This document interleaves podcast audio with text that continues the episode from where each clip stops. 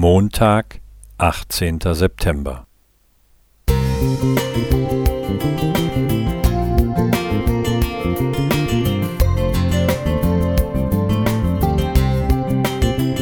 Ein kleiner Lichtblick für den Tag.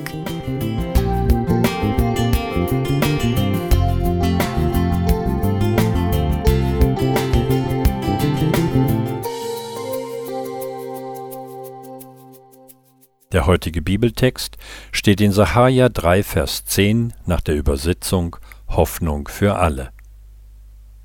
Wenn diese Zeit gekommen ist, werdet ihr euch gegenseitig einladen.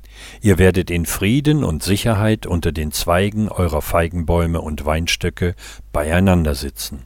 Das verspreche ich, der Herr, der allmächtige Gott. Feigen schmecken süß und sind sehr gesund.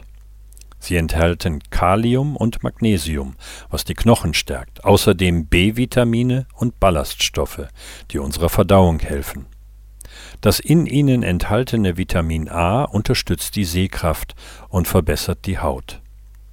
Feigen gelten auch als Stimmungsaufheller und können Rachenschmerzen lindern.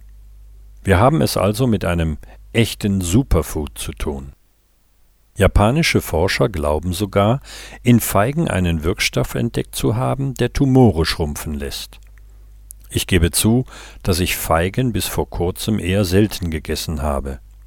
Seit ich mehr über sie weiß, genieße ich sie bewusster und häufiger. Feigen werden in der Bibel mindestens 28 Mal erwähnt. In 2. Könige 20, Vers 7 erfahren wir, dass Jesaja König Hiskia empfiehlt, ein Pflaster mit Feigen aufzulegen, um wieder gesund zu werden.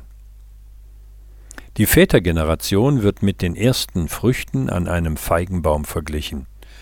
So in Hosea 9, Vers 10.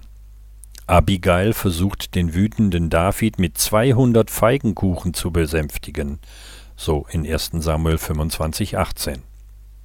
In Matthäus 24, Vers 32 verwendet Jesus den Feigenbaum als Gleichnis für die Zeit vor seiner Wiederkunft.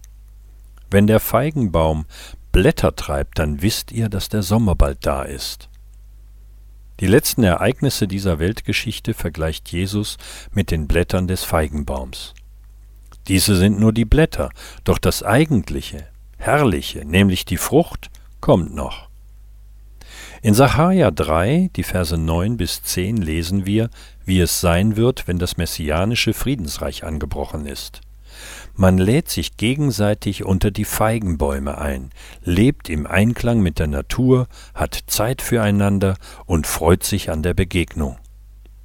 Das wird nicht nur Nathanael gefallen, den Jesus unter dem Feigenbaum sitzen sah.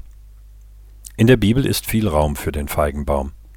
Er dient als vielfältiges Gleichnis für den Umgang miteinander, das Wachsein in der letzten Zeit, aber auch die Unbeschwertheit auf der neuen Erde. Mit den sehr gesunden Orientfrüchten beschenkt der Herr uns ganz praktisch.